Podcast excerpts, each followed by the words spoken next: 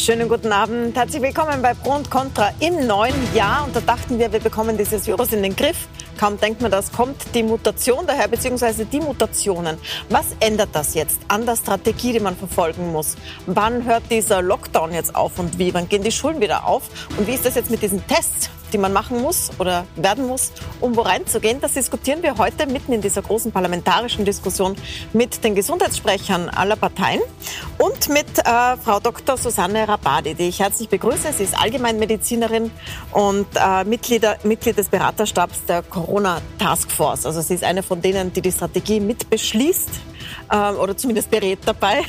Schönen guten Abend. guten Abend. Ich begrüße den Gesundheitssprecher von der SPÖ, Philipp Kucher. Schönen guten, guten Abend. Abend. Ähm, den Nationalratsabgeordneten der ÖVP und den früheren Rektor der Medizinischen Universität Graz, also Fachmann Josef Smolle. Schönen guten Abend. Guten Abend.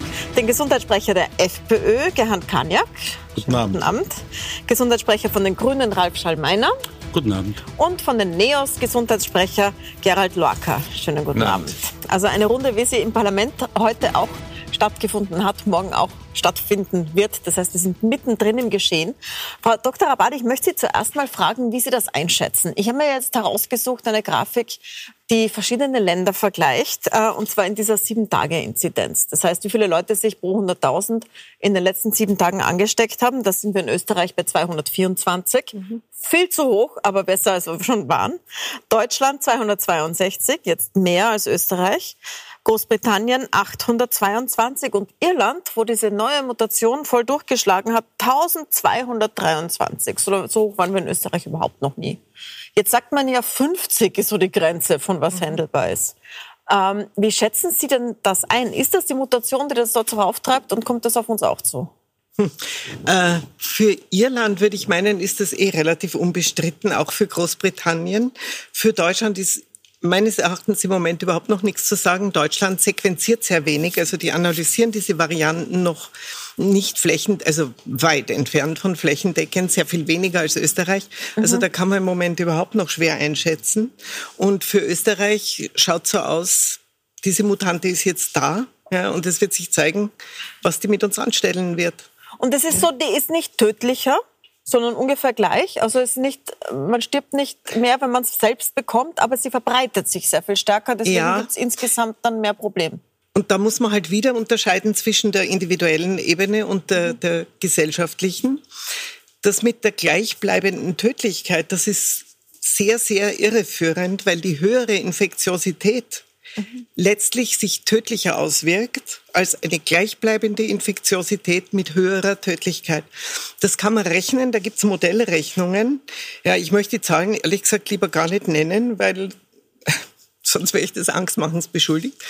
Na jedenfalls, äh, wenn man jetzt mit jetzigen Maßnahmen es schafft, dass die Zahlen zurückgehen, dann ist es mit dieser Mutation nicht mehr möglich, habe ich aus diesen Rechenmodellen herausgelesen, sondern dann steigen sie und dann sind wir wieder in diesem exponentiellen Wachstum drin mit gleichen Maßnahmen. Kann das sein?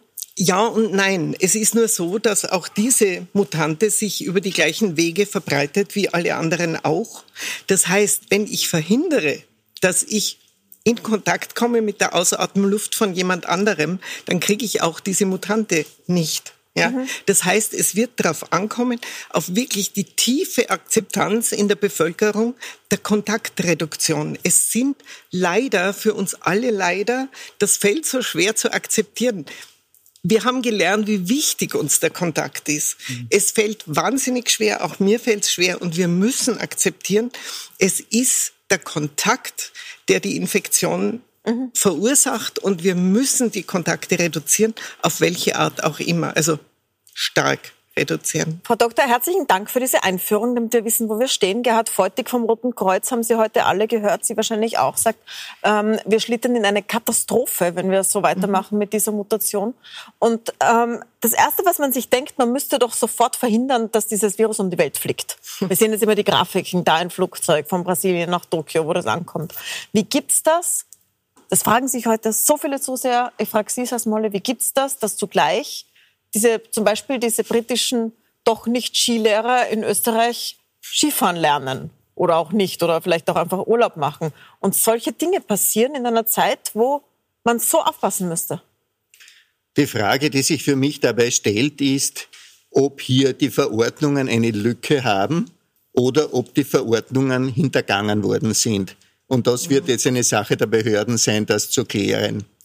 Was das Verbreiten dieser neuen Virusvariante weltweit betrifft, ist es halt einmal so, entdeckt wird so eine Variante, wenn sie schon einmal ziemlich Platz gegriffen hat. Und dann ist man oft wirklich der Zweite, wenn man das eindämmen will.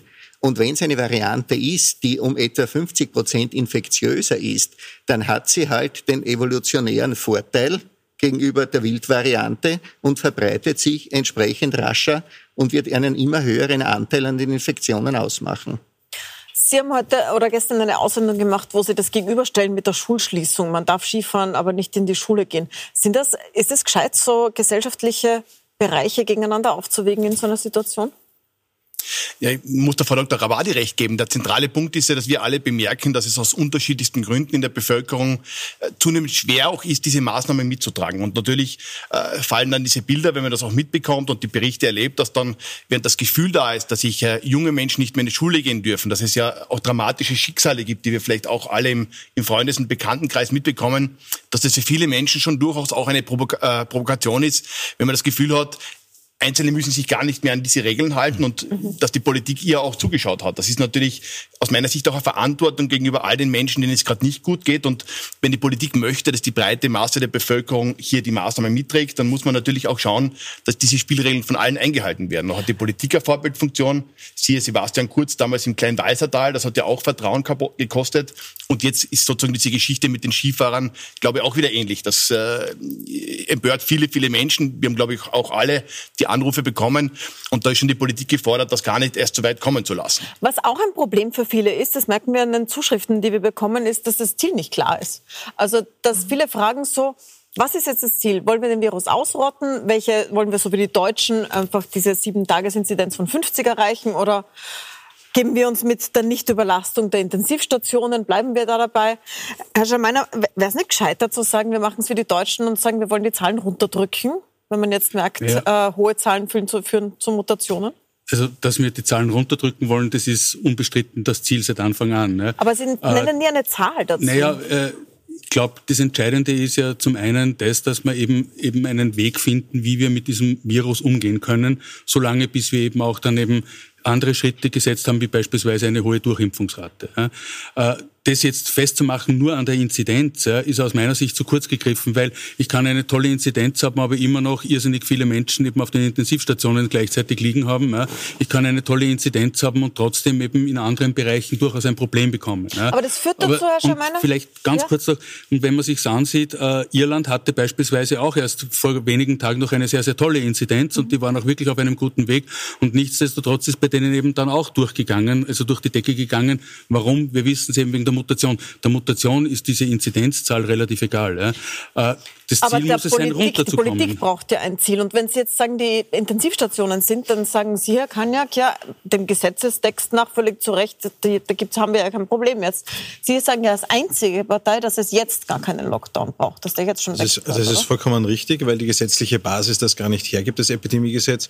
Ich muss ja sagen, mir tun die Menschen da draußen leid, die jetzt gerade heute wieder beschlossen von einer Verlängerung des Lockdowns betroffen sind, äh, von Ausgangssperren, die gesetzlich nicht abgedeckt sind, weil festgehalten ist, dass Ausgangssperren nur dann als Ultimo Ratio eingesetzt werden dürfen, wenn wir vor einer Überlastung des Gesundheitssystems stehen und nicht als Präventivmaßnahme, weil wir in Österreich elf neue Fälle von einer Virusmutation haben, die sich vielleicht ausbreiten kann und bei einer äh, Belegung der Intensivstationen von circa 15 Prozent mit Covid-19-Patienten ohne die Reservekapazität Kapazitäten einzurechnen. Das heißt, hier wird ja wieder einmal massiv mit der Angst gespielt. Ja. Frau Dr. Ramwade, Sie haben die Zahlen heute zwar nicht genannt, ja, aber wenn man diese Zahlenspiele kennt, was bedeutet dieser erhöhte Reproduktionswert, ja, dann werden natürlich wieder äh, dieselben Horrorszenarien an die Wand geworfen wie am Beginn der Krise. Aber was nicht gemacht wird, ist, dass die Lösungen präsentiert werden. Ich sehe nicht, welche Maßnahmen die Bundesregierung tatsächlich trifft, außer die Leute einzusperren, äh, um tatsächlich die Reproduktionszahl zu senken, um die sozialen Kontakte zu senken, um die Akzeptanz in der Bevölkerung wieder zu erhöhen für Einhalten der Hygienebestimmungen, für die Abstandsregelungen und ähnliches. Das heißt, lassen Sie mich das noch kurz aussprechen, weil ja. das ist mir schon sehr, sehr wichtig. Ja.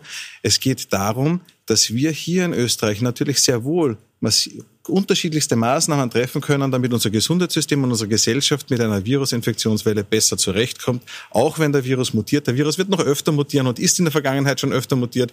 Und mal wird er vielleicht stärker werden, mal wird er schwächer werden, mal wird er sich schneller ausbreiten, mal wird er kranker machen, mal wird er anders krank machen. Und irgendwann wird etwas Neues kommen. Nur die Antworten, die wir hier von der Bundesregierung hören, die außer die außer Ausgangssperren verhängen und den totalen Lockdown verhängen, der alles an die Wand fährt, von dem, vom Bildungssystem über die Wirtschaft, äh, die Arbeitsplätze und auch die Finanzen des Staates und uns langfristig die Möglichkeit nimmt, eine Virusepidemie und eine Viruswelle auch erfolgreich zu bewältigen. Aber was anderes habe ich noch nicht gehört. Also das ist, das ist eine Kritik, die muss man sich, glaube ich, mhm. gefallen lassen. Was ist Ihre Antwort? Ich möchte zuerst einmal eine ärztliche Perspektive einbringen. Und zwar es ist richtig, wir müssen eine Überlastung der Intensivstationen verhindern, aber auch die Verfügbarkeit eines Intensivbettes ist keine Garantie, dass man die Erkrankung überlebt. Etwa 20 bis 30 Prozent der Patientinnen und Patienten, die eine Intensivbetreuung brauchen, versterben trotz optimaler Behandlung. Politik muss Vorbild sein, das hat der Philipp angesprochen, da bin ich völlig bei ihm. Und wir haben ja während des ganzen Sommers, wo es wirklich sehr gut ausgeschaut hat, immer wieder gesagt, das schläft nicht, wir müssen weiter achtsam sein. Da sind natürlich politische Kräfte, die gesagt haben, na, das ist überstanden und da kommt nichts mehr und keine Panikmache. Natürlich ein schlechtes Vorbild.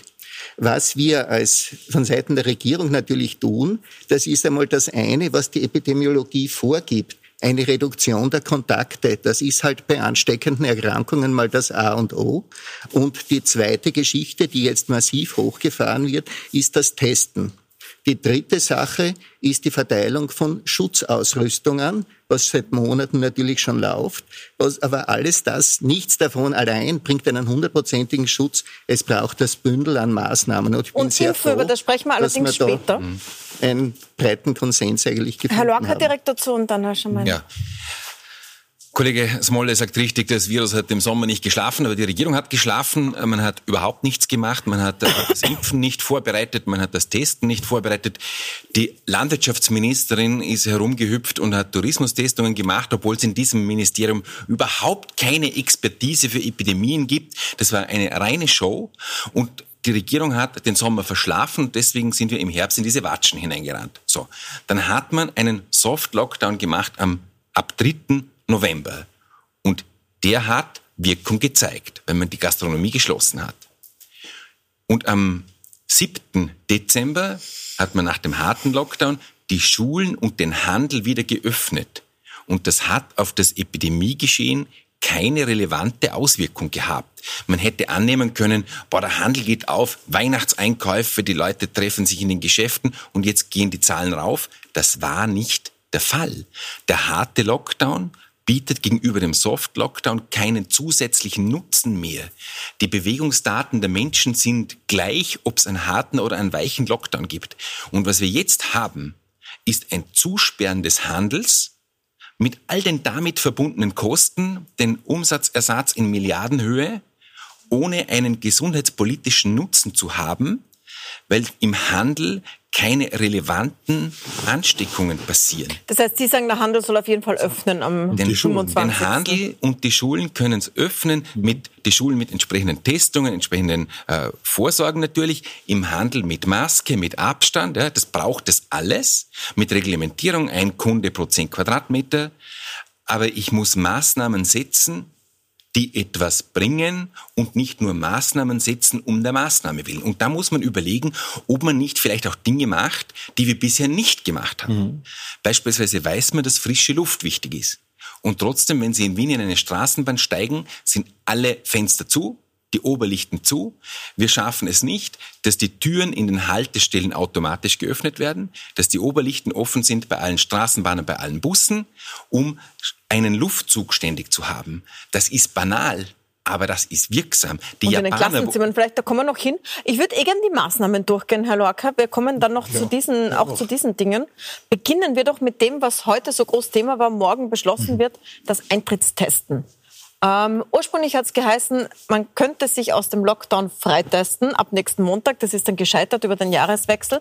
Aber es ist jetzt ein Art, eine andere Art von Testen gekommen. Herr Schalmeiner, darf ich Sie bitten, mal zu sagen, was wird jetzt gelten und ab wann? Wo muss man sich testen, um reinzukommen? Also grundsätzlich ist es so, dass eben jeder Test, den ich ja beispielsweise hier bei euch um die Ecke auch machen kann, eben äh, genauso wie eben auch Betriebstestungen etc., äh, bringen mir eben eine Bescheinigung darüber, dass ich diesen Test eben gemacht habe im Normalfall eben ein negatives Ergebnis habe. Und mit diesem äh, mit dieser Bescheinigung soll ich dann in Zukunft äh, beispielsweise in die Gastro oder in Kulturveranstaltungen, Kino, dergleichen eben das äh, heißt, man geht in eine können. Teststraße oder zu genau. einem Arzt oder lässt sich im Betrieb wo auch immer, viele wo auch immer, wo es die kriegt Möglichkeiten. man Zettel, kriegt man ja jetzt nicht. Zettel oder eben äh, beispielsweise über eine QR-Code-Lösung, dass man eben dann das Ganze eben bei sich hat und hat dann eben für 48 Stunden sozusagen auch gleichzeitig die Möglichkeit, eben beispielsweise in die Gastro oder eben Kultur oder ins Kino oder was zu gehen. Und das wird aber nur jetzt am Eintritt kontrolliert. Das heißt, genau, das soll dann eben beim Eintritt oder eben Betreiber muss sich genau, das anschauen dann. Der muss sich das dann anschauen. Ja. Äh, was man vielleicht dazu sagen auch noch muss,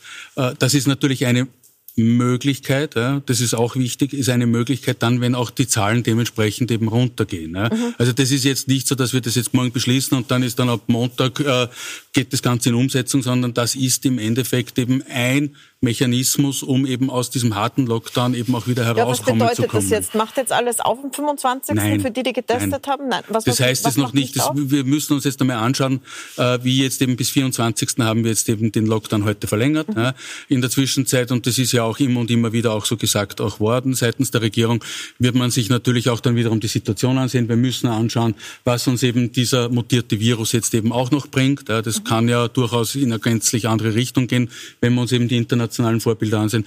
Und erst dann, in den nächsten Tagen, kann man das wirklich einigermaßen abschätzen und dann wissen wir auch, was eben nach dem 24. ist. Es tut mir leid, ich hätte es auch lieber gerne jetzt gesagt, ganz genau dann und dann und dann. Aber wir müssen uns einfach auch immer die Situation ansehen. Es ist eine dynamische Situation, auch wenn wir es alle gerne anders hätten. So, auf dieses Freitesten haben sich äh, fast alle in der Runde heute mal geeinigt. Morgen soll es dann beschlossen werden, wenn ich es richtig verstanden habe, außer Sie, Herr Kaniak. Wir werden dem definitiv nicht zustimmen, das ist richtig. Zustimmen? Aus mehreren Gründen. Erstens einmal ist es eine, eine wirklich problematische Beweisumkehr. Man muss sich das äh, ja mal bildlich vorstellen. Es wird de facto die gesamte Bevölkerung unter Krankheitsverdacht gestellt. Äh, denn nur dann darf sie nach dem Epidemiegesetz überhaupt einer Zwangsmaßnahme zugeführt werden, wie das das Testen eben ist. Ähm, das heißt, Bislang ist es so, dass die Behörde nachweisen muss, dass jemand krank oder krankheitsverdächtig ist und dann wieder zum Beispiel abgesondert. In Zukunft soll es, wenn es nach dem Willen der Bundesregierung geht, so sein, dass jeder unter Generalverdacht steht und wann er an seinem normalen öffentlichen Leben teilhaben möchte, wenn er Veranstaltungen besuchen möchte, unter Umständen sogar im privaten Bereich. Naja, so kommt das, so kommt das rüber. Sie haben schon recht. Ja? Also man, man, man fühlt sich ja fast als Verbrecher, weil man nicht getestet ist und einfach nur gesund ist. Ja? Also äh, selbst heute hier haben wir einen Zutrittstest schon gehabt. Ich frage frage mich ja, was gewesen wäre, wenn, wenn man gesagt hätte, nein, man möchte sich das Stäbchen nicht hineinschieben äh, lassen, äh, ähm, ob man dann von dieser Diskussionsrunde vermutlich ausgeschlossen wäre. Also dann hätte es diese, diese Stimme in dieser Runde nicht gegeben.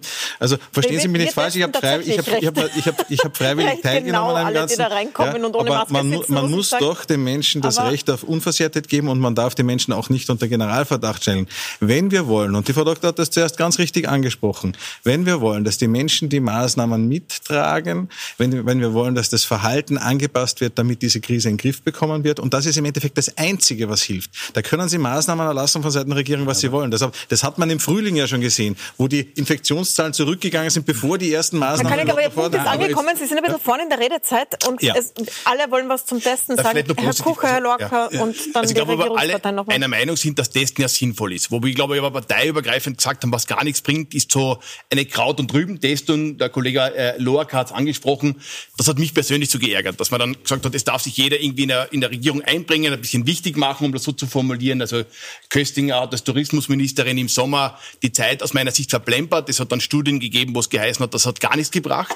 Aber da, wo es notwendig gewesen wäre zu schützen, die Pflegeheime, wo wir heute wissen, dass ja fast 3000 Menschen in Alten- und Pflegeheimen verstorben sind und da waren auch zu wenig Testressourcen, da ist zu wenig auch getestet worden. Also Kraut- und Rüben-Testungen bringen gar Ja, nichts. die Testressourcen sind ja gar nicht da für Kollege, diese Kollege. Kaniak, äh, wenn man ins Pflegeheim geht und den eigenen Oma oder die Opa dort besucht, ist es doch, glaube ich, eine Frage der Verantwortung, dass man sagt, man fühlt sich gut, dass man nicht unter Umständen infiziert ist, dass gar nicht weiß, dass man vorher getestet wird. Also Testungen in sensiblen Bereichen, dass man andere Menschen nicht in Gefahr bringt, gezielt, ist, glaube ich, was sehr, sehr Ja, aber Sinnvolles. jetzt Das reden wir von unterstützen wir Veranstaltungen. Das- Gastro ja, und das so. aber- was gar nichts bringt, was gar nichts bringt, ist, sind eben in der Breite diese Kraut- und Rübentestungen. Die Aber- Fehler können wir uns alle miteinander, glaube ich, Sie haben jetzt zugestimmt, dass man bei Veranstaltungen, also gesagt, Sie sind da mit gewisse- dabei, Veranstaltungen, also, Gastro. Also der eine Punkt ist sozusagen, das, das, das Kernstück natürlich sind diese Berufsgruppentests, dass wir sagen, Mhm. wenn du viel Kontakt hast mit anderen Menschen, dass auch eine, eine Form von Schutz da ist, dass diese Menschen regelmäßig die Möglichkeit haben, getestet zu werden. Mhm. Und was uns natürlich wichtig war, dass das kostenlos ist, dass nicht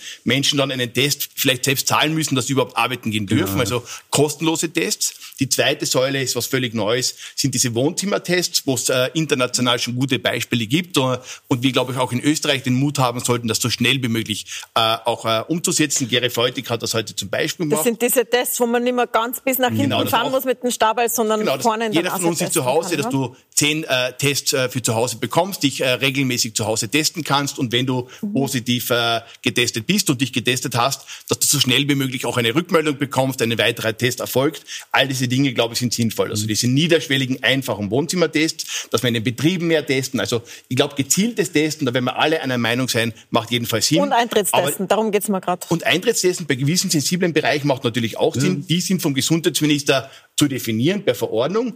Und zusätzlich muss man schauen, Ja, aber sind Sie reichen jetzt die dafür, Entschuldigen, dass ich Ja. Sie unterbreche, aber sind Sie jetzt dafür, dass in der Gastro getestet wird?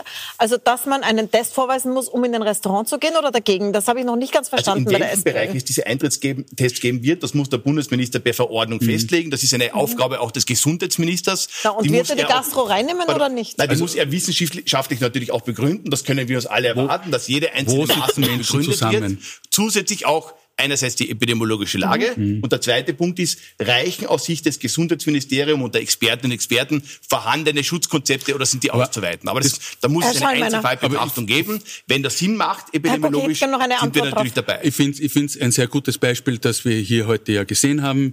Wir alle sind hierher gekommen, wir wurden hier getestet. Warum wurden wir getestet? Weil wir hier auf relativ engen Raum alle miteinander zusammensitzen. Und genau um nichts anderes geht es auch beim Eintrittstesten. Dort, wo viele Menschen zusammenkommen, jetzt nehme ich das andere Beispiel her, im Kino beispielsweise oder eben auch in der Gastro, wo sich mehrere Menschen eben dann an einen Tisch setzen, dort macht das durchaus Sinn, weil ansonsten dort eben auch entsprechend eben äh, Virenaustausch ja stattfinden kann. Ja? So. Äh, Da geht es nicht darum, da geht's nicht darum, dass ich die Menschen unter Generalverdacht stelle, so wie es eben der Kollege Kaniak eben da jetzt gerade so dargestellt hat. Da geht es auch nicht darum, dass man kriminalisiert oder was, sondern da geht es darum, dass wir eben Infektionsketten erkennen, dass wir eben dort eben Sicherheit schaffen, wo eben Menschen zusammenkommen, dort wo Nähe besteht, dort wo Menschen sich eben untereinander anstecken können, obwohl sie es ja gar nicht tun wollen. Das ist ja nicht ein Vorwurf, sondern das ist ein Faktum. Also auch in der Gastronomie und da wird kontrolliert sozusagen. Herr Lorca, was sagen Sie dazu? Sie sind auch da an Bord, glaube ich, als Neos, Mit oder? uns hat niemand gesprochen, nicht? Weil das Okay. hatte die Regierung gar nicht notwendig. Ähm, das, was jetzt vorliegt, sieht besser aus als das, was der Minister zu Silvester vorgelegt hat. Aber es sind schon noch Fragen offen. Also warum muss jemand, der geimpft ist, auch Zutrittstesten gehen? Warum muss jemand... Weil er noch ansteckend ist, eventuell? Ja, das ist eher unwahrscheinlich, dass sie, wenn sie geimpft sind, ansteckend sind. Dann jemand, der die Krankheit hinter sich hat, länger als drei Monate, muss auch Zutrittstesten gehen. Da ist die Gefahr, dass wenn sie zum Beispiel die Krankheit fünf Monate hinter sich haben, der Test positiv ausschlägt. Und da werden dann Leute, die eigentlich nicht gefährlich sind, äh, von solchen Veranstaltungen Kinobesuchen und so weiter ausgeschlossen. Also sind schon noch Fragen offen. Es sind einige gute Dinge in dem Gesetz. Es ist zum Beispiel auch gut, dass Betriebe die Kosten ersetzt bekommen, wenn sie Teststraßen und Impfstraßen aufbauen. Das halte ich für richtig und wichtig, weil ohne die Betriebe wird das Impfen in Österreich viel zu langsam gehen. Wenn wir da warten, bis die Länder und das Ministerium in die Gänge kommen, wird es 2025. Ähm, also es sind gute Dinge drin. Am Schluss wird es mit der Verordnung fallen, die der Minister erlässt. Und Anschoberverordnungen sind bekanntlich etwas Gefährliches. Ähm, Herr Smolle, zum Eintrittstesten noch. Mhm. ja. Und dann würde ich gern zur Schule und impfen gehen. Ähm, also wie realistisch ist es, dass die Wirte jetzt begeistert sagen, ich teste, ich, ich verlange von jedem von meinen Gästen diesen Zettel, wo drauf steht, er wurde getestet. Und wie realistisch ist es, dass da nie jemand, der sich vielleicht nicht so dran halten will, einen gefälschten Zettel mitnimmt oder einen alten? Sind jetzt mehrere Fragen zusammen. Jedenfalls ist es so, dass es beim Testen nicht um einen Generalverdacht geht, sondern es ist ein Akt der Solidarität, der Rücksichtnahme auf die anderen. Und das ist, glaube ich, ein ganz wesentlicher Punkt dabei. In welchem Bereich jetzt genau das Eintrittstesten kommt, ist dann Sache der Verordnung. Und ich glaube, man muss schon auch eines beachten die Menschen möchten sich auch sicher fühlen, wenn sie wohin gehen. Und ich bin überzeugt, dass es also durchaus viele Menschen geben wird, die sagen, ich gehe gern dort und dorthin, weil dort werden wir alle getestet und dort kann ich mich dann einigermaßen sicher fühlen. Und ich denke, dass durchaus auf diesem Weg da auch ein gewisser äh, solidarischer Effekt erzeugt werden wird. Herr Kanek, ist es nicht umgekehrt so? Würden Sie sich nicht besser fühlen in einem vollen Raum mit getesteten Menschen? Schauen Sie, ich habe überhaupt kein Problem damit, äh, äh, wenn sich Menschen, äh, um sicher zu sein, testen lassen wollen. Und für Risikobereiche empfehlen wir das ja ganz genauso, wie das auch die Bundesregierung und alle anderen Parteien machen. Aber ich bin ganz klar dagegen und äh, lieber Kollege Smolle, äh, äh, du verharmlost da etwas, denn eine Zwangstestung, damit ich irgendwo normal am sozialen Leben teilnehmen kann, dass ich essen gehen kann, dass ich einen, äh, ein Theater besuchen kann, ein Kino besuchen kann äh, oder vielleicht auch ein öffentliches Verkehrsmittel irgendwann einmal besuchen kann, ja. äh, ist ein körperlicher Eingriff, ist eine, ein medizinischer Eingriff, eine Testung und nicht ein Akt der Solidarität wie Einhalten von Abstands- oder Hygieneregeln, dass ich in die Armbeuge hineinniese und niemand ins Gesicht niese, sondern es ist ein medizinischer Eingriff, so ein Test. Und wer ein Problem damit hat, dass seine körperliche Versehrtheit hier angegriffen wird, bei dem ist das sein gutes Recht und dann muss der Staat eine gute Nutzen-Risikoabwägung haben, warum er diesen Zwang zulässt und bei einem Gesunden, der keine Symptome hat und ins Kino gehen will, wo man mit zwei Meter Abstand vielleicht nebeneinander sitzt, dann ist das schlicht und ergreifend nicht rechtfertigbar und dann ist es ein ungerechtfertigter Zwang. Herr Kanek, ich möchte zum Abschluss dieses Testens noch mal die Ärztin in der Runde, wir zwei, aber die allgemeine Ärztin. Ist das so ein, äh, was sagen Sie drauf, wenn das so eine Versehrtheit, äh, Eingriff, körperlicher Eingriff so. beim Test? Also, ich weiß jetzt nicht mehr genau, was ich sagen soll, weil ich verstehe jetzt viel nicht mehr. Ja? Ich verstehe nicht, wie man am Rande einer wirklich, ich möchte das Wort Katastrophe jetzt nicht gern in den Mund nehmen, wenn wir die Augen aufmachen und auf diesem Globus herumschauen, gibt es genug Regionen, wo es wirklich katastrophal ist. Ganz in unserer Nähe, nämlich England gehört dazu. London steht vor dem Kollaps. Die haben ein gutes Gesundheitswesen im Großen und Ganzen. Das ist ein kompetentes Land mit einem kompetenten System. Kann man einiges dazu sagen. Und das hat's erwischt. Ja. Wir sind haarscharf an einem echten, dicken, riesigen Problem vorbeigeschrammt. Zudem vergessen wir alle ständig, wie viel Leid das außerhalb der Intensivstationen verursacht. Vor mir ist eine junge Patientin gesessen, die hat zu mir gesagt, wissen Sie, ich weiß, ich habe einen ganz einen leichten Verlauf gehabt, aber ich sage Ihnen eines, nie wieder in meinem Leben möchte ich sowas haben. Mhm. Ja? Und das war wirklich ein vergleichsweise milder Verlauf. Wir wissen, dass die Menschen Wochen und Monate lang nicht sie selber sind. Wir wissen bei vielen noch gar nicht, wie lang es noch dauern wird, weil unsere Erfahrungs Erfahrungen dazu ja noch zu kurz sind. Wir haben ein wahrlich dickes Problem. Wir wissen inzwischen, wir haben es mit einer Mutante zu tun, die unter Umständen diesen Kipppunkt noch erheblich vorverlegt, ja, ums Neunfache tödlicher sein könnte ja, nur aufgrund der höheren Infektiosität. Wir wissen das noch nicht, aber was wir wissen, was wir gelernt haben, ist, was eine exponentielle Verbreitung ist. Ich weiß nicht, ob Ihnen das Beispiel, ich kenne die äh, das, das, ja. das Schachspielbeispiel vertraut ist. Wenn Sie den Kipppunkt erwischen, haben Sie die Kontrolle verloren. Ja, und das geht unglaublich schnell. Jeder, der sich öffentlich zu diesem Thema äußert, ob Politiker oder Nicht-Politiker, übernimmt ein wirklich hohes Maß an Mitverantwortung. Was den Menschen, ich sitze in der Praxis, ich rede mit ganz vielen Leuten, ja, und in einem großen Vertrauensverhältnis, ich erfahre relativ viel. Was für die Menschen unheimlich verunsichernd ist, das ist der Hickhack, den sie erleben, den ich auch erlebe. Und ich kann nicht verstehen, statt dass man sich einigt auf Ziele, ja, die auch ich für notwendig halte, die man daran orientieren muss, wie man am besten die Kontrolle behält. Ja, es geht um die Kontrolle. Ja, und auf Ziele verständigt und sich dann angesichts der inzwischen durchaus vorhandenen Evidenz ist vielleicht noch etwas übertrieben, aber wirklich recht gut fundierten Erfahrungen mit Experten zusammensetzt und gemeinsam versucht, der Vernunft eine Bresche zu schlagen, ja, und sich dann darüber verständigt, auf welcher Stufe der Entwicklung welche Maßnahmen am erfolgversprechendsten sind. Und dieses Danke für die mahnenden Worte, Frau Doktor. Wir nehmen das mit gleich in den zweiten Teil und reden über die Schule.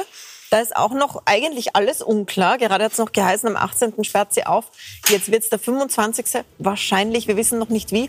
Und natürlich über das Impfen. Sehr viele warten auf die Impfung, andere sind skeptisch, was die Impfung betrifft. Alle wissen aber, so wie es jetzt abläuft, soll es nicht weiterlaufen und fragen sich, wann sind wir dran. Bleiben Sie dran. Wir reden da gleich drüber und nehmen die mahnenden Worte der Frau Doktor dabei mit.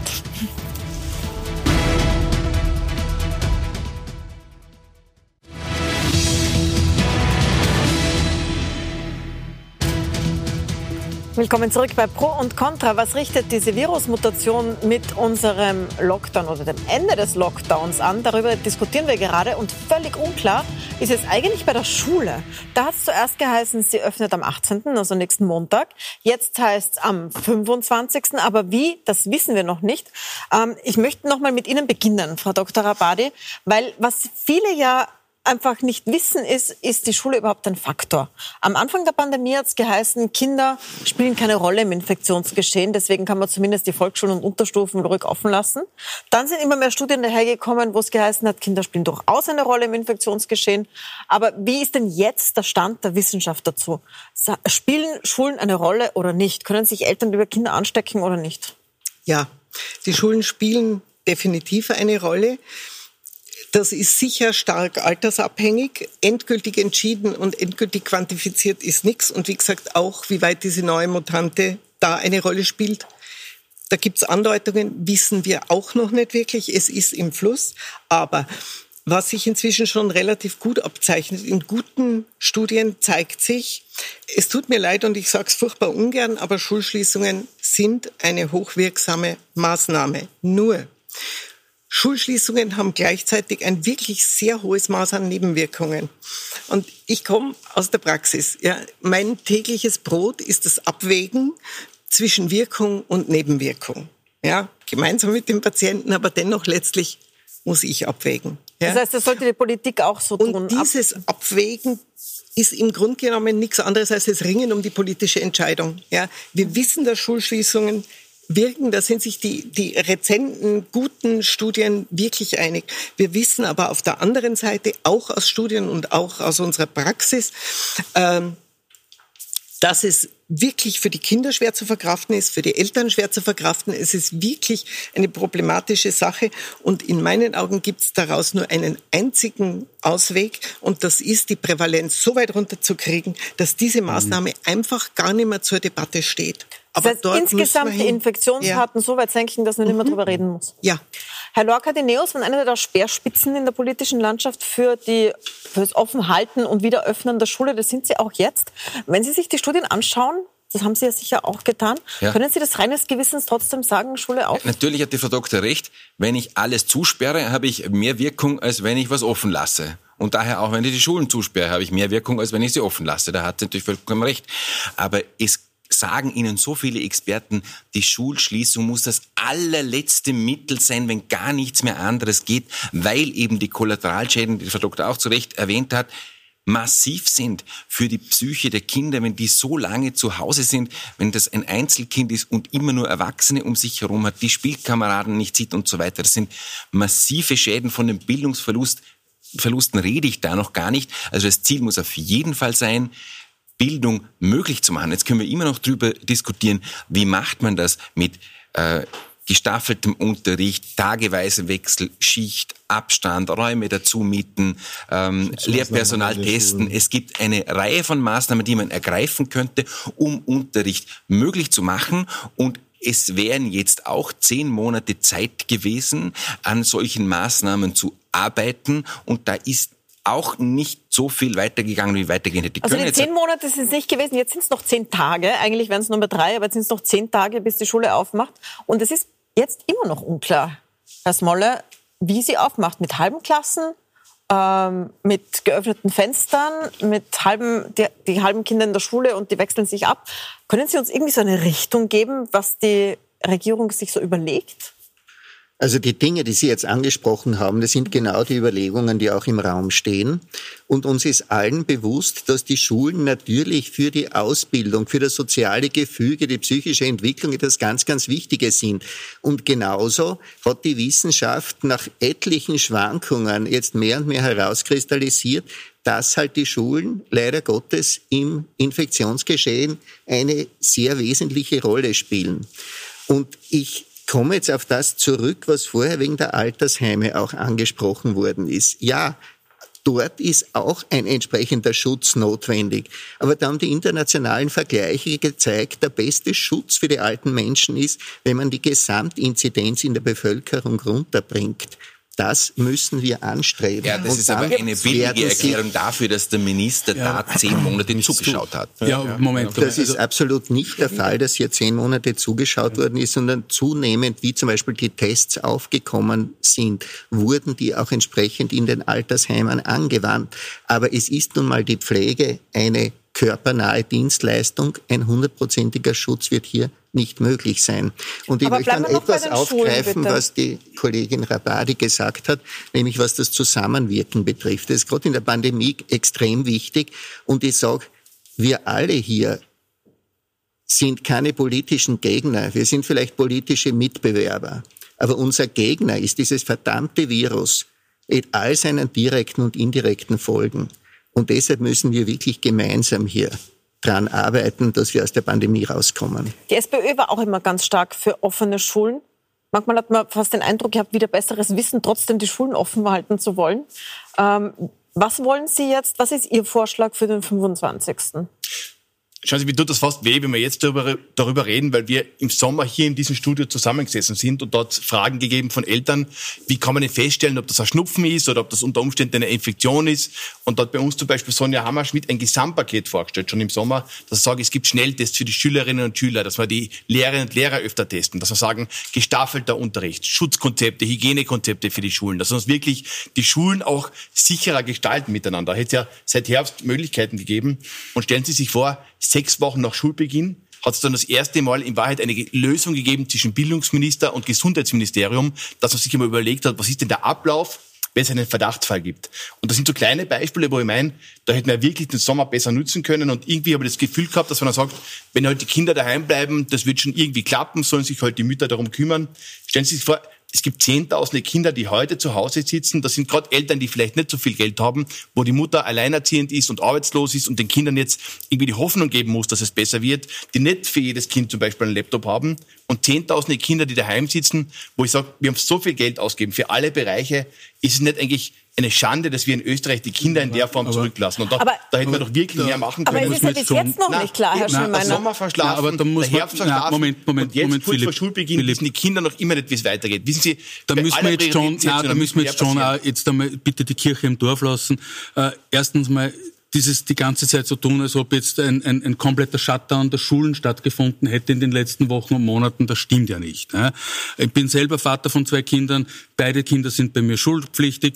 Mein Sohn sechs äh, Jahre geht jeden Tag von 7.45 Uhr bis 12 Uhr Mittag in die Schule. Er bekommt dort eine äh, entsprechende Betreuung. Er lernt dort, ja, er lernt dort eben genau den Stoff, den er auch lernen sollte. Und das wirklich von einer tollen Lehrerin, die sich wirklich super drum kümmert.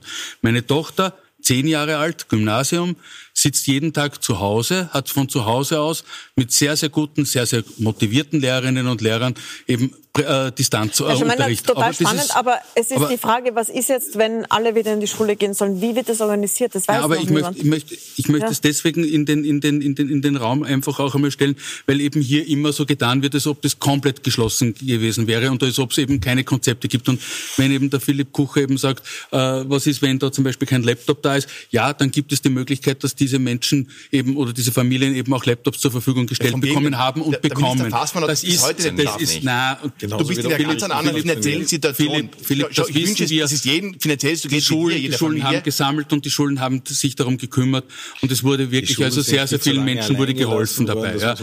Wir haben jetzt die Situation, dass wir eben voraussichtlich ab 25. eben öffnen. Es gibt eben mehrere Konzepte oder es gibt eben gute Konzepte dafür, eben mit äh, in Schichtbetrieb eben den, den Unterricht eben abzu, abzuhalten, so wie wir es ja auch schon zum Teil ja im, im Sommer, also im, im, im späten Frühjahr eben auch gehabt haben. Das sind Herangehensweisen, äh, aber eben... Herr Schammeiner, ist es nicht ein Wahnsinn, wenn man zehn Tage vorher immer noch sagt, es gibt mehrere Konzepte? Das ist, das ist ja quasi übermorgen. Das sind, nur mal, das sind nur mal sieben Schultage bis zur Öffnung und man weiß immer noch nicht, wie ein Schichtbetrieb organisiert sein wird und wer wann naja, wie ein Schichtbetrieb geht. organisiert sein wird, das wissen wir spätestens seit dem späten Frühjahr. Nein, weil jetzt wissen die Eltern jetzt nicht, an welchen Tagen ihr Kind in die Schule gehen wird. Das ist ja entscheidend. Das ist ja übernächste Woche. Na, natürlich wissen wir, na, Stimmt also schon. Wir können, wir können es jetzt nicht konkret sagen, Eltern eben auf das, auf das, also ja. die, die, die, aber wir wissen, wie so etwas organisiert wird. Ja. Wir wissen, natürlich ist es klar, dass wir eben dementsprechend rasch äh, die Eltern jetzt dann eben noch informieren müssen, was jetzt dann eben die Maßnahmen sind. Das ist schon durchaus bewusst. Ja. Aber so zu tun, als ob wir das gar nicht wüssten oder ob es das gar nicht gäbe, das stimmt ja auch nicht. Aber Ralf, sei doch ehrlich, es gibt überhaupt keinen Plan. Es gibt keine Zahl, an der man festmachen kann, ab wann sperren die Schulen wieder auf, wann dürfen die Schüler wieder einen Regelunterricht, einen Präsenzunterricht besuchen suchen. Ich bin selber auch vierfacher Familienvater. Bei meinen Kleinen stellt sich die Frage der, der, der Einschulung sozusagen in die Krabbelstube. Ja. Das ist jetzt mittlerweile schon zweimal verschoben, weil man gar nicht weiß, ab wann das überhaupt wieder möglich ist. Ja. Das ist also mit, auch mit einem ganz anderen Zwillinge, das gleich mit einem ganz anderen Aufwand mit verbunden noch dazu. Ja. Bei den Größeren, natürlich kriegen sie in der Schule Wissen vermittelt, aber weit nicht in dem Umfang, wie das normalerweise in einem Regelunterricht der Fall ist. Ja. Ich gehe davon aus, dass wahrscheinlich nicht einmal 50 Prozent der Jahreslernziele tatsächlich erreicht werden in, in, oder erreicht worden sind in, in diesem ganzen Jahr, zumindest im Klassenschnitt nicht. Und dann sind wir dort, und da hat die Frau Doktor vollkommen recht, wir müssen doch bei jeder Maßnahme uns überlegen, nützt sie überhaupt mehr, als dass sie schadet? Und man kann nicht alles auf einen einzelnen Faktor reduzieren, sondern die Menschen leben auch außerhalb der Corona-Krise noch. Die Menschen haben auch noch andere Sorgen und Probleme. Die Menschen brauchen einen Arbeitsplatz und wollen ihren Job behalten, die müssen da Geld verdienen, die haben vielleicht auch ein kleines Unternehmen, was sie führen müssen, die haben Kinder, die sie betreuen müssen, Kinder, die was lernen sollen, die einen Anspruch auf Bildung haben, äh, die haben, äh, haben vielleicht auch äh, ähm, Eltern oder Schwiegereltern oder Großeltern, um die man sich kümmern muss, die man auch besuchen muss. Also es gibt eine Vielzahl an anderen Themen und Pflichten, die die Menschen haben und Sorgen, die sie erfüllen müssen und nicht nur die Corona-Krise. Und die Bundesregierung ist in der verdammten Pflicht, jede einzelne Maßnahme sorgsam abzuwägen und nicht nur durch die Brille der Corona-Krise zu sehen, sondern für die gesamte Bevölkerung alle Konsequenzen mitzubedenken und dann eine bestmögliche Maßnahme Herr zu Kanek, eine Frage zur Schule habe ich noch, die uns jetzt sehr oft gestellt wird von Schülern, Schülerinnen, Eltern. Wäre es nicht möglich, den Kindern dieses Jahr zu schenken einfach, weil sehr viele den Eindruck haben, die sie, schaffen, sie werden bis Ende des Jahres äh, nicht dieses Jahr so abschließen, wie man sich wünschen würde. Ist das etwas, was überlegt wird, Herr Smolle? Ich weiß nicht, was Sie hier mit Schenken meinen. Für mich also war es sehr eindrucksvoll, dass die Schule, die ja oft immer wieder in der Kritik gestanden ist, auf einmal ihren tatsächlichen Wert erfahren hat in der Gesellschaft. Das war also ein richtiger Ruck, wie erkannt worden ist, wie wichtig die Schule ist, wie wichtig die Bildung ist. Was das Abwägen betrifft, genau das ist der politische Alltag der Bundesregierung und eigentlich von uns allen beständig abzuwägen, die verschiedenen sozialen Bereiche, die verschiedenen Herausforderungen und wie man da über diese Gesundheitskrise drüber kommt. Und ich bitte immer eines auch zu bedenken. Würden wir die Gesundheitskrise nicht in den Griff kriegen, dann haben wir nicht nur die gesundheitlichen Probleme, sondern auch wieder massivst kollaterale Probleme dazu. Und das muss man bei all den Maßnahmen auch immer mitbedenken. Wir bemühen uns, das zu tun. Dann möchte ich zum Schluss noch äh, das Impfen ansprechen. Es, hat, äh, es gibt große Aufmerksamkeit darauf, wie geimpft wird, wer wann geimpft wird, ob es noch Impfdosen gibt. Sehr viele warten intensiv darauf, dass sie auch dran sind und wissen nicht, wann das der Fall ist. Ähm, können Sie präzise von der Opposition, ich frage jetzt Sie, Herrn Lorca, Sie haben sich auch viel dazu geäußert, können Sie präzise zusammenfassen, was ist Ihre Hauptkritik an daran, wie das Impfen vonstatten geht, wie es organisiert ist? Und dann reden wir darüber, wie es weitergeht. Es wurde nicht vorbereitet. Sie können so eine große Zahl von Impfungen nicht irgendwie dezentral über die Hausärzte abwickeln. Das dauert viel zu lange. Die Länder, die vorne sind, wie Dänemark, da hat jeder Bürger schon einen Termin. Da gibt's Impfzentren, wo das abgewickelt wird. Und bei uns hat man sich nicht einmal überlegt, wie man die Prio 1 Patienten, die über 80-Jährigen erreicht, wenn die nicht im Heim sind. Die Mehrzahl der über 80-Jährigen ist ja zu Hause und ist nicht im Heim. Und darüber hat man nicht einmal nachgedacht, sechs Monate lang. Die Vorbereitung des Impfens ist vergessen worden. Und das ist es, was ich dem äh, Minister Anschober und seinem Haus vorwerfe. Die haben sich hingesetzt und dann hat man dann am Anfang jener gesagt, das sollen jetzt die Länder machen. So, jetzt machen es die Länder. Und jedes Land macht es anders, weil es keinen verbindlichen, rechtsverbindlichen Gut, Impfplan danke, das gibt. war eine präzise Kritik. Herr Schemeiner, können Sie darauf antworten? Ich denke doch, dass ich Beziehungsweise auch sagen, wie es jetzt weitergeht gleich. Ja, also zum einen in der Phase 1 war ganz klar gesagt äh, Alten- und Pflegeheime. Ja, äh, und das unabhängig davon, ob das über 80-Jährige oder unter 60-Jährige oder was sind, sondern die sind die Menschen, die eben als Risikopatientinnen und Patienten äh, erkannt wurden. Und in Phase 2 werden dann eben äh, oder sind dann eben auch die anderen eben äh, dran und eben auch die systemrelevanten. Ja. Äh, und da kommen natürlich dann eben dezentral äh, geht man eben dorthin, wo diese Menschen sind, eben in die Alten- und Pflegeheime, so wie man eben jetzt in den letzten Tagen eben auch damit begonnen hat. Ja. Äh, dann geht man eben auch heran äh, und eben äh, über beispielsweise die Hausärztinnen und Hausärzte, die ja natürlich absolute Verbinder sind in dorthin, wo die Menschen sind, ja, die ja genau äh, dort wissen, wo sind meine Patientinnen und Patienten und die eben dann eben auch dort Aber eben jetzt ganz konkret, verimpfen. wenn man geimpft werden will, sehr viele wollen das und Mhm. fragen, wo kann ich mich anmelden und wann? Am besten, Oder wo kann ich meine Eltern anmelden? Am besten, äh, wenn sie eben nicht von vornherein eben in einem Alten- oder Pflegeheim sind oder eben in einer dieser systemrelevanten Berufsgruppen sind, dann eben am besten äh, zum praktischen Hausarzt eben gehen oder eben ja, zum behandelnden der Hausarzt kann, gehen. der kann Ihnen keine Auskunft geben. Ganz viele über, über 80-Jährige haben sich schon an ihre Hausärzte gewendet und die bekommen da keine Auskunft. Die rufen beim Amt der Landesregierung an und bekommen keine Auskunft, wenn sie dran sind. Das funktioniert alles nicht. Das ist nicht vorbereitet worden. Und jetzt gehen die ersten Bundesländer her und machen ein Angebot, wo man sich wenigstens einmal anmelden kann. Und wenn nicht, ähm, die Stadt Wien schon eine quasi Probekampagne mit dem Grippeimpfen gemacht hätte. Da haben die sehr viel gelernt und die können das. Und ich bin überzeugt, kann man jetzt den Hacker mögen oder nicht, der wird das hinbekommen. Die werden, das generalstabsmäßig organisieren. Aber die viele Bundesländer wursteln vor sich hin und das wird nicht funktionieren und die Menschen werden keine Termine bekommen und wir werden im Sommer noch nicht genug Menschen geimpft haben. Na, seien Sie nicht so pessimistisch, Herr Lorca, Die. Menschen, die Menschen sind wirklich verzweifelt. Mich hat Ja. heute Nachmittag eine ältere Dame angerufen aus einem Pflegeheim, äh, ich glaube, es war aus, aus Salzburg, die dann gesagt hat, sie weiß jetzt nicht, wie sie an den Impfstoff kommen soll, weil sie offensichtlich vergessen hat, sich vorher anzumelden. Äh, ein Herr hat mir geschrieben nach einer Nierentransplantation. Also man glaubt nicht, wie viele Menschen wirklich verzweifelt sind, weil sie sagen, sie wollen sich wo anmelden. Das stimmt, Die das kriegen wir auch ganz, vor, viel. Die sehen die Fotos vom, vom, vom, vom Kanzler und vom Gesundheitsminister und sagen, Anfang Jänner geht zu meinem Hausarzt und werden mich anmelden, weil ich möchte mich impfen lassen, weil die Leute mitkriegen, es gibt Fototermine und, und dann werden wir jetzt schnell anmelden beim Hausarzt und da sagt der Hausarzt oder die Hausärztin, wir haben die Informationen auch noch nicht. Wir sind Und fast am Ende der Dänemark- Sendezeit, Dänemark deswegen würde ich gerne noch die Mediziner in der Runde jeder einen. Termin bis Juni schon und in Österreich wissen nicht einmal die Gesundheitsberufe Bescheid, wann, wo welche Impfungen stattfinden. Also Frau Dr. Rabadi, wenn Ihnen, äh, Sie sind ja Allgemeinärztin, wissen Sie es schon, sagen Ihren, können Sie Ihren Patienten was sagen?